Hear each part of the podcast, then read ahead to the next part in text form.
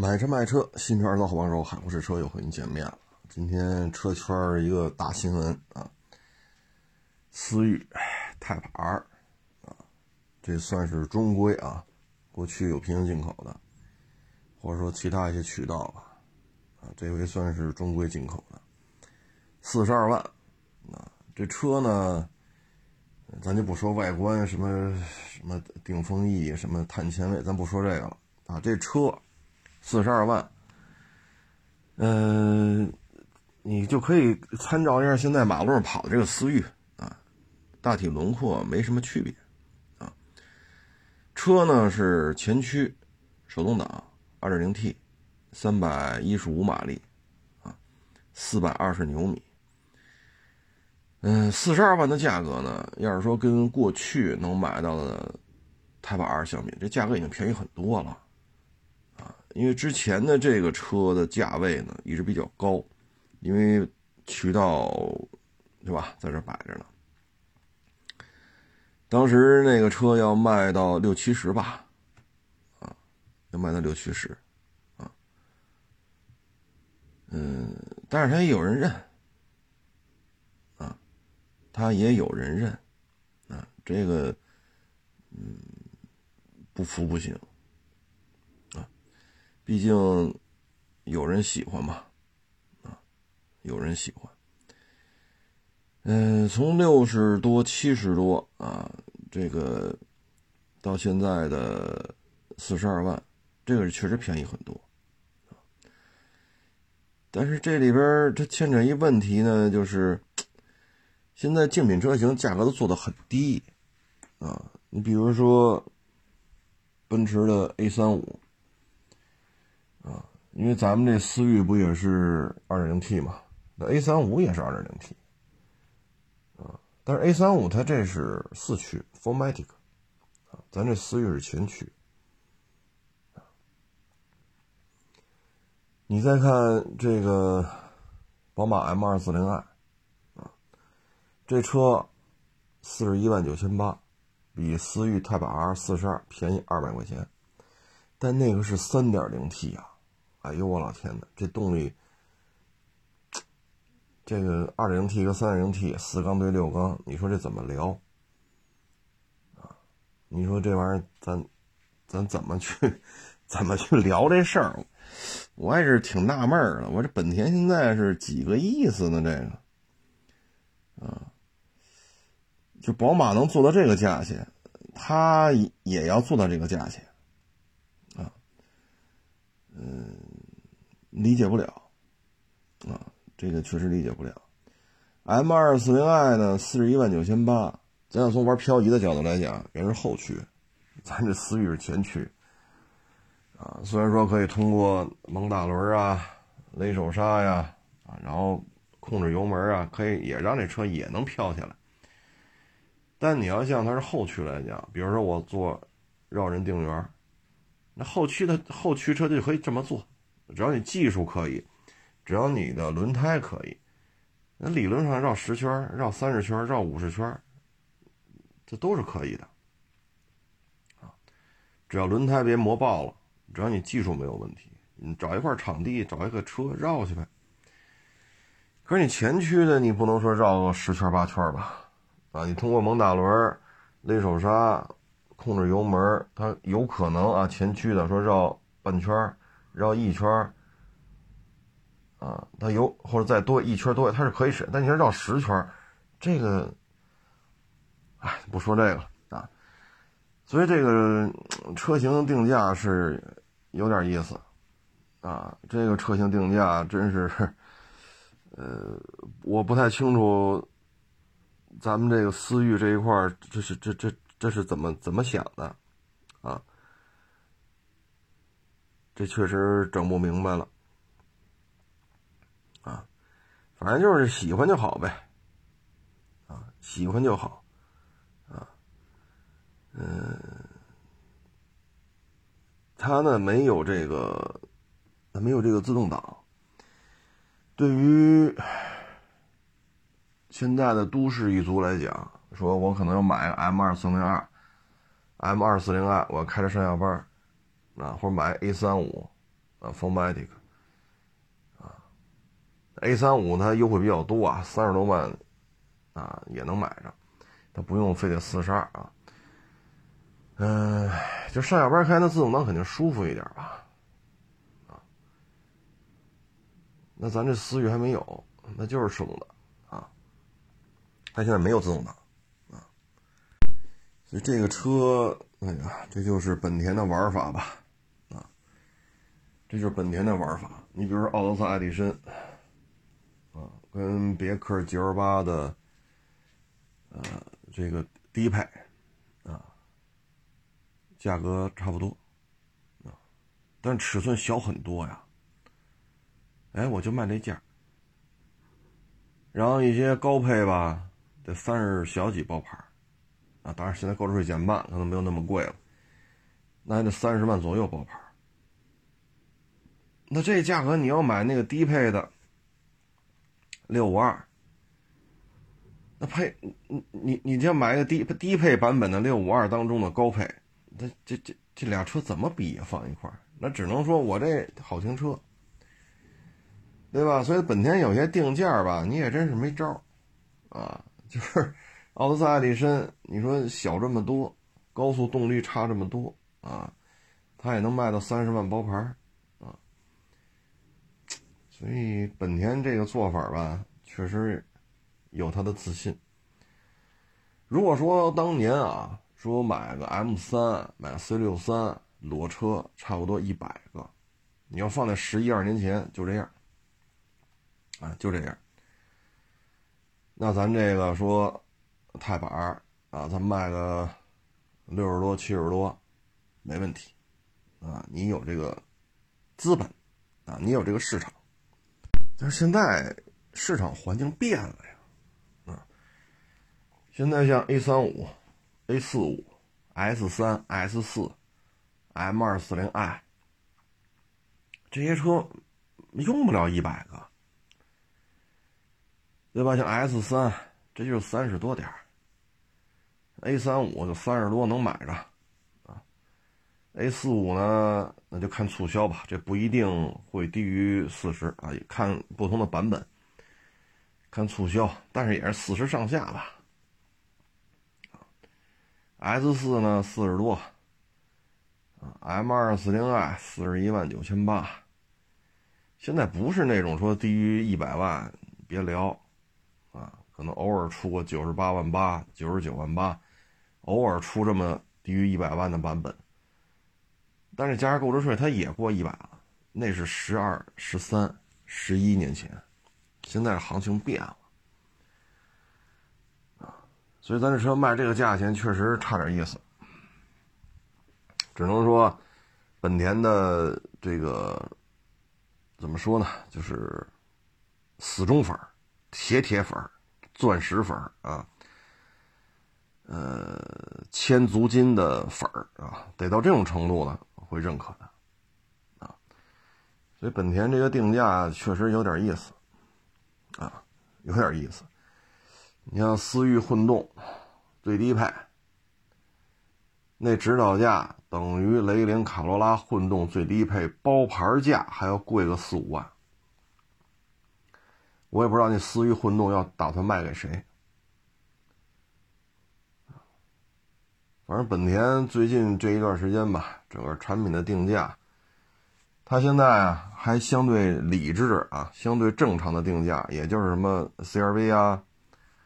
雅阁啊，啊，还有，嗯，怎么说？普通版本的思域啊，就是一点五 T 的啊，其他的都不是太有竞争力啊，尤其是思域混动，谁买？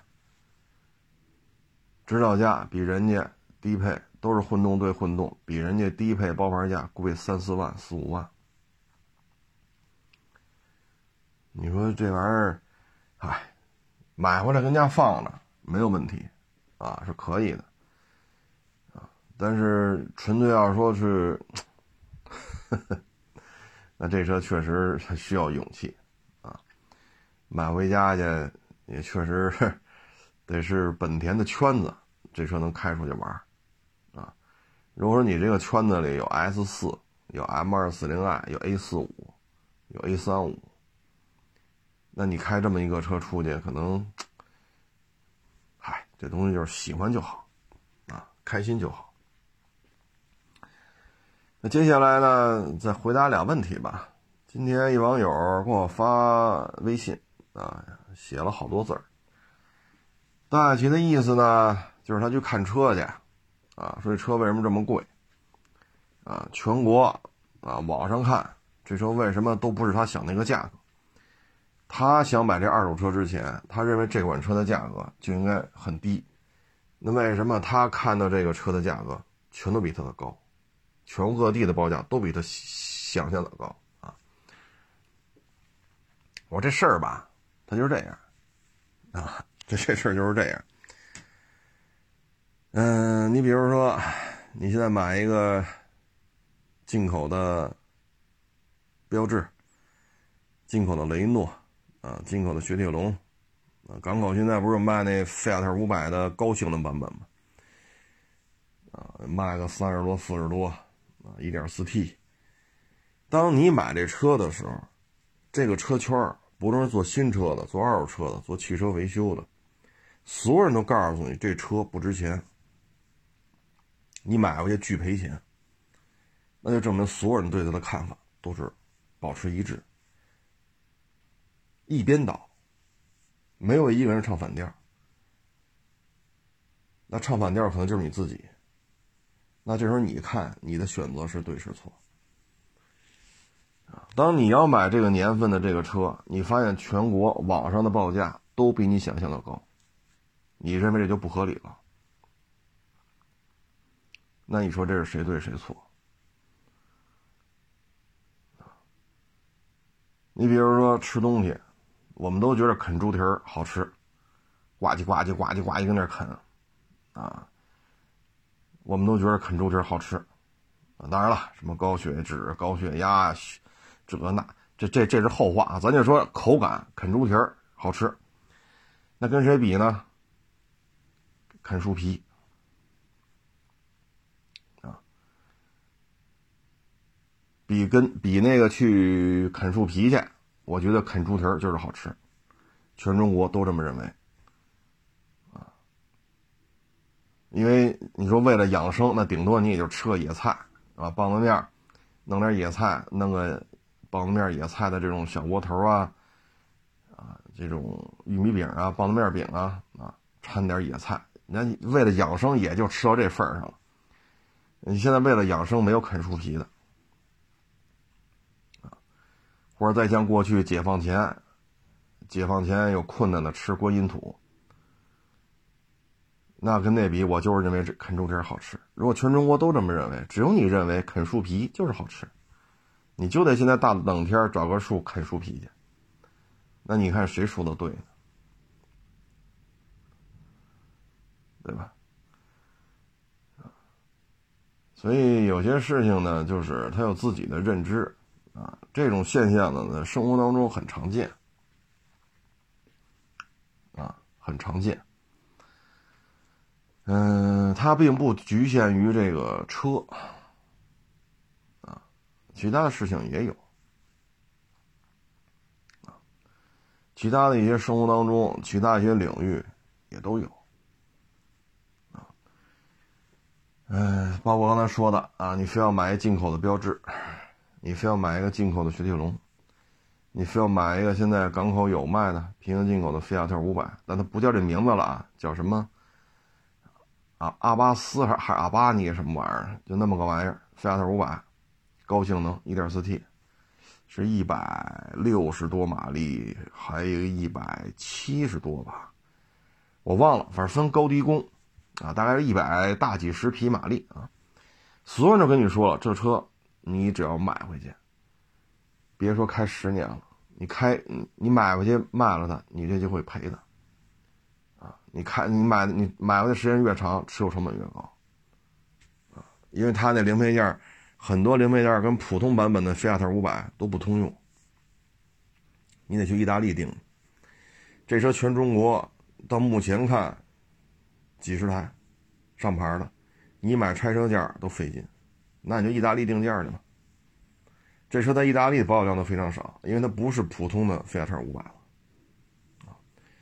所有人都跟你这么说，那你不认？然后你问我这帮人为什么都骗你？哎，那我能怎么说呀？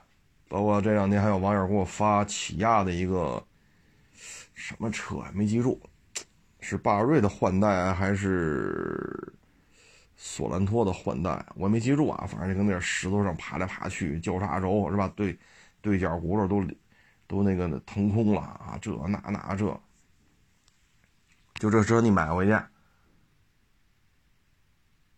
开三年，开五年。你这赔多少钱，咱就不好说了。所有人跟你说你买回去就是赔，那你非得买。然后你问我了，为什么这帮人都是骗子？那我们能说什么呀？是吧？所以这生活当中啊，很多人都有这种这种心态，其实遇见过啊。包括二零年吧，是二零年吗？啊，一网友找我了，非要投资。啊，借钱也要投资，干一个二手车的电商平台。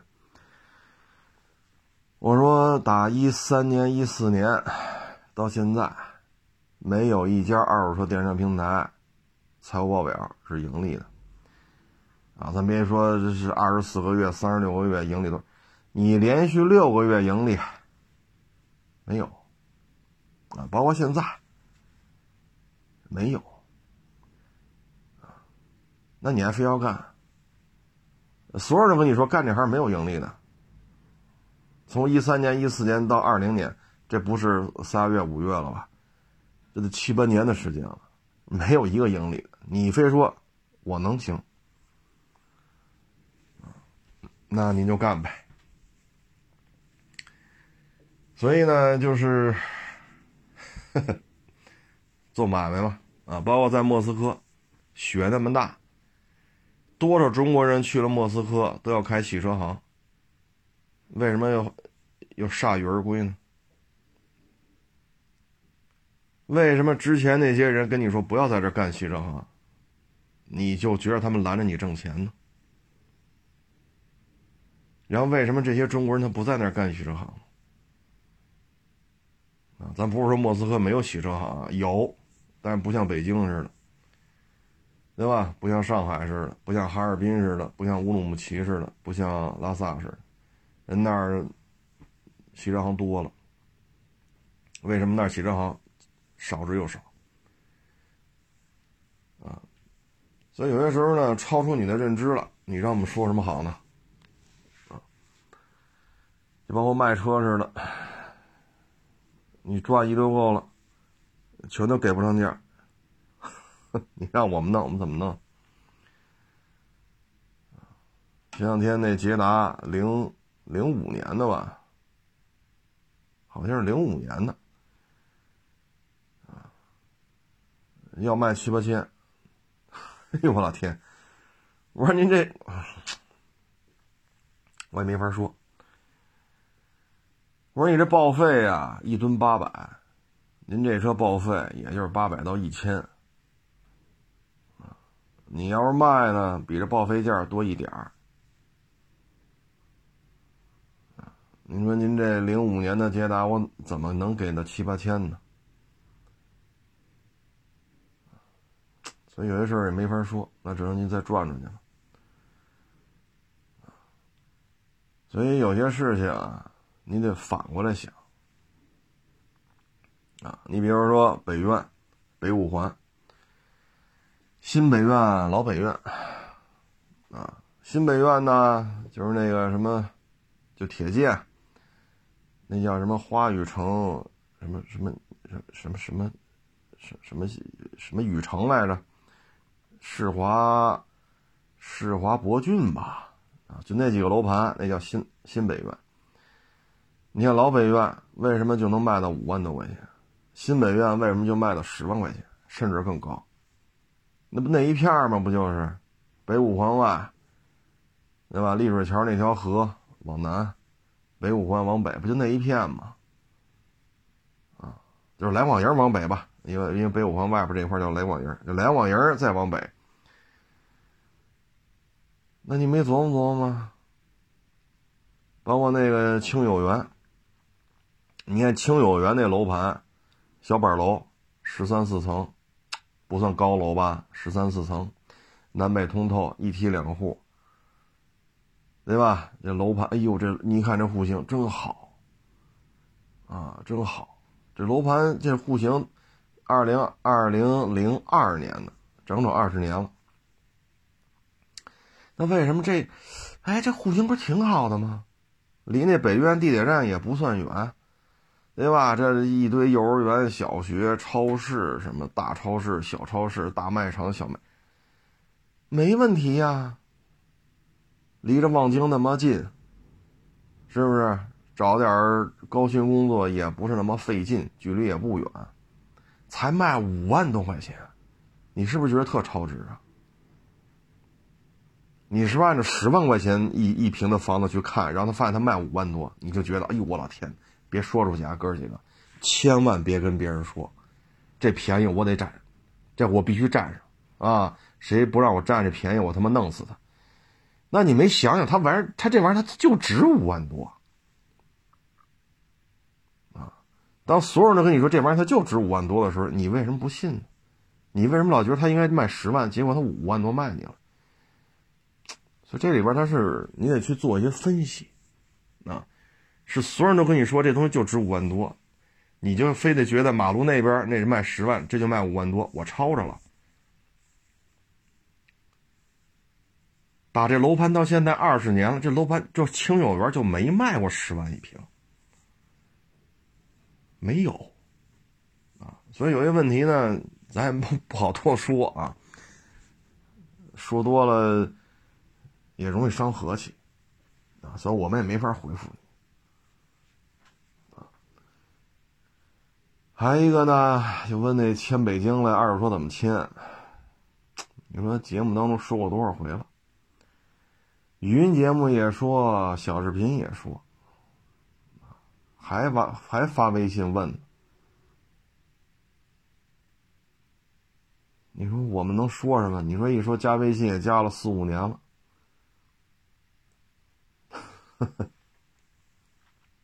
没法弄啊，没法弄啊！哎，反正外地的牌子的车迁北京来，如果是油车啊，你这个得搞清楚一件事儿啊，国六 B 啊，说您在外地牌照那台车它是国六 B，但是和北京要求的。迁入的必须符合的这个国六 B，这俩之间不见得一样如果不一样，那只能您自己去兜着了啊。所以这事儿呢，自己去解决啊。我也没这精力给你解决，因为我这过户还挺费劲的啊。河北那个。现在发快递还发不了，啊，今天还是发不了。哎，那你说过户怎么办呀？没办法，又安排人开着别的车，啊，开着别的车把手续开过去，交给那边的代办。你看看，就为过这么一车，我已经跑两趟办了，现在这户还没过完呢。然后你现在问我去河北过户怎么过，我怎么跟你说呀？车手续证件都到，啊，都到车管所，没违章没改装，那就过呗。他有什么可费劲的？那我这么跟你说，我没毛病吗？你看我自己办这过户过得了吗？所以你说怎么回答你？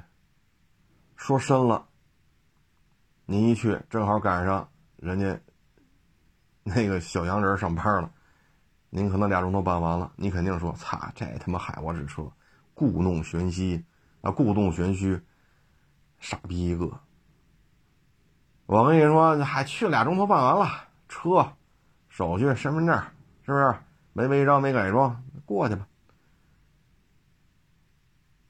结果您跟我这待遇一样。两就都两次办了，还没过完呢，你肯定骂我这傻逼懂不懂过户？是不是就知道他妈上网上看一眼过户流程，让节目里给我们蛋逼来？所以有些话呀，说深了不是，说浅了也不是。啊，你看我们河北这辆车，都约好了吧？往那儿开吧，开一半杆儿全扬了，全发烧去了，回来吧。再开去，说没没问题，能上班了，啊，还是不行。还是发烧，好说歹说，把车的这个外检做完了，得又开回北京来了。这已经开了一趟半了，今儿没招了，又又用别的车，因为没过完户呢，这车不能动，再开辆车再去，这已经两趟半了，还得去第三趟，因为车还在北京呢。等手续都办完了，车再过去，把最终的牌子一换，我这车过户，我开河北开它，就现在看。已经两趟半了，车还没，还还在我这儿，我第三趟车必须得去啊，换铁牌子去。这这过户我得过三次半，所以你说我们怎么跟你说？我说啊，去河北过一户三次半才能过完呢，连油钱在在高速费这个那个哈，一千块钱不够，三次半开去。得照着小几千块钱花，我要这么跟你说完了，您去了，好家伙，俩钟头办完了，你肯定觉得我们是大傻逼！所以有些事儿呢，您自己去捋捋啊。你都能发微信问这怎么办过户，你自己去吧。过户大厅都有电话，网上都公示了。你像我们这回回打电话，给车管所打电话，给代办打电话，我们挨天天问。这还办成这样呢？我这还天天打电话问，这事儿还办成这样。我们找谁说理去？我为了过这一台车，我得花多少钱呢？一千块钱够吗？两千块钱够吗？最终得花多少啊？所以你让我们怎么回答你呢？唉，不收那坦克吗？坦克三百，啊，到今儿还没过完户呢。为什么呀？上不了班。北京的车管所也都发烧去了，现在能上班的就一两个。你那么大一车管所，就来一个人，来俩人，怎么给你过户？啊，就跟咱们之前说大航母似的，操，咱哥几个凑三十个人，凑五十个人，咱练不练吧？开航母去。你别说十万吨的了，你给个一万吨的航母，咱也玩不转呢。所以这个事情吧，唉，呵呵，唉，变数太大，就现在，啊，变数太大，可以说方方面面、各行各业都存在着巨大的变数。没有人知道未来会怎样，啊，反正我就知道得吃饭，啊，一顿不吃饿得慌，这我能确认的告诉你，啊，我也知道人得睡觉，啊，你你你，二十四小时你总得拿出几个小时睡觉来，这我能确认，啊，吃喝拉撒这能确认，只要没死，是吧？那吃喝拉撒这事儿我是能确认的。其他的都确认不了，啊，因为变数太大。唉，你包括这房产，啊，现在明显的就萧条，没有成交量，啊，因为现在不是在烧着呢，就是烧完了，啊，要么是准备进入发烧的状态，你谁还有心思出来看房？包括有些房子下架。哎，我这房子都卖了，没有。我说那那怎么不是后着急后着急的吗？怎么又怎么又下架了？他说嗨，人家里啊，上有老下有小，啊，有八十多岁的老人，有几岁的孩子，你们来看房，你们来看房，我得让你进来吧，对吧？两千万的房子，连看都不让你看，谁掏钱？我花两千多万买套房，这他妈房子门都不让我看，能行吗？是不是？这不是法拍房，咱是正常民间正常交易。那让人来了，这这这这哪个是阳性，哪个是阴性？这怎怎么查？现在人家里有八十多的，人家里有几岁的孩子，这招上了怎么弄？房子不卖了，着急是着急。那谁也别来了，这房子谁也不让看。那现在有的房子下架，这个不是说卖了，变数太大。你这都从来没遇见过，这这房不让看，为什么呀？怕传染。啊，你这怎么怎么聊这个？你包括最近你看清华大学那个。你看办了多少场白事儿啊？白事儿办了多少场？老教授，你看一个一个都没了，走了好几个了，不是三个五个了啊！唉，嗨，这人呐，这这这这现在这个。呵呵这两天吧，不是做饭吧，炒菜这油啊，我想起来小时候没有什么色拉油。其实咱们中国人做饭呀，一直就是猪油啊，猪尤其是咱们这边啊，猪油为主。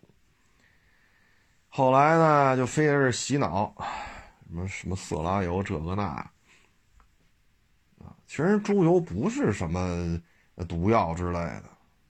啊，说吃一勺，就是不是吃一勺猪油，就是吃猪油炒的菜，吃完就脑血栓，没这个，那不就是羊买办吗？啊，在这儿天天叨逼叨叨逼叨，啊，今天还聊呢，我说你看，啊，弄那大肥油回来自己煸了，煸出油来。然后这猪油不就凝成那个，就跟那个果冻似的，啊，或者跟那个冰淇淋似的，就它一凝不就成那样了吗？吃饭拿勺㧟一勺，底下一开火往里一磕的，锅一热，那跟就跟冰淇淋化了似的那感觉。其实猪油没毛病，挺好的，啊，你说色拉油这这这这健康那健康，你天天这这，你天天啃大猪蹄儿。你用什么油它也不健康，啊！今天还聊呢，包括煸完了那个肥油渣子，啊，稍微撒点盐拌米饭，哎呦，小时候这是一硬菜，啊，这是一道横菜，硬菜啊。也有的不不这么吃，有人不撒盐，他撒是一点点白糖，反正有不同的吃法，啊，有不同的吃法。现在这个社会啊，意见的这种分裂啊，这种冲击，是目前二零二二年最近年底这两三个月是非常明显的啊。应该说，呃，意识形态方面的这种运作啊，从从外到内的这种运作，应该说是取得了一定成功的效果。应该是取得了不错的效果，啊，很成功的实现了中国人内部的这种思维的方式的这种割裂撕裂，啊，嗯，这时候就看各自的想法吧，啊，反正现在就这么一个大的形势，啊，保护好自己，嗯，没阳的呢就尽量是挺着呗。阳了的呢，就做好康复治疗，啊，治疗康复啊。所以我们会发现，嗯，这个社会这种突然一下出现了很多这种针尖对麦芒啊，啊，嗯，这种人就会特别的多，啊，所以我们觉得认知作战这一块呢，老外在咱们这儿，我们必须承认他们成功了，啊，嗯，别的就不多说了吧，啊，反正干好自己的事儿吧，啊，干好自己的事儿。现在北京也比较冷，啊，风刮的比较大，啊，大家也是别着凉，啊，行了，不多聊了，大家多保重啊，防寒防寒保暖。啊，欢迎关注新浪微博海阔是车手。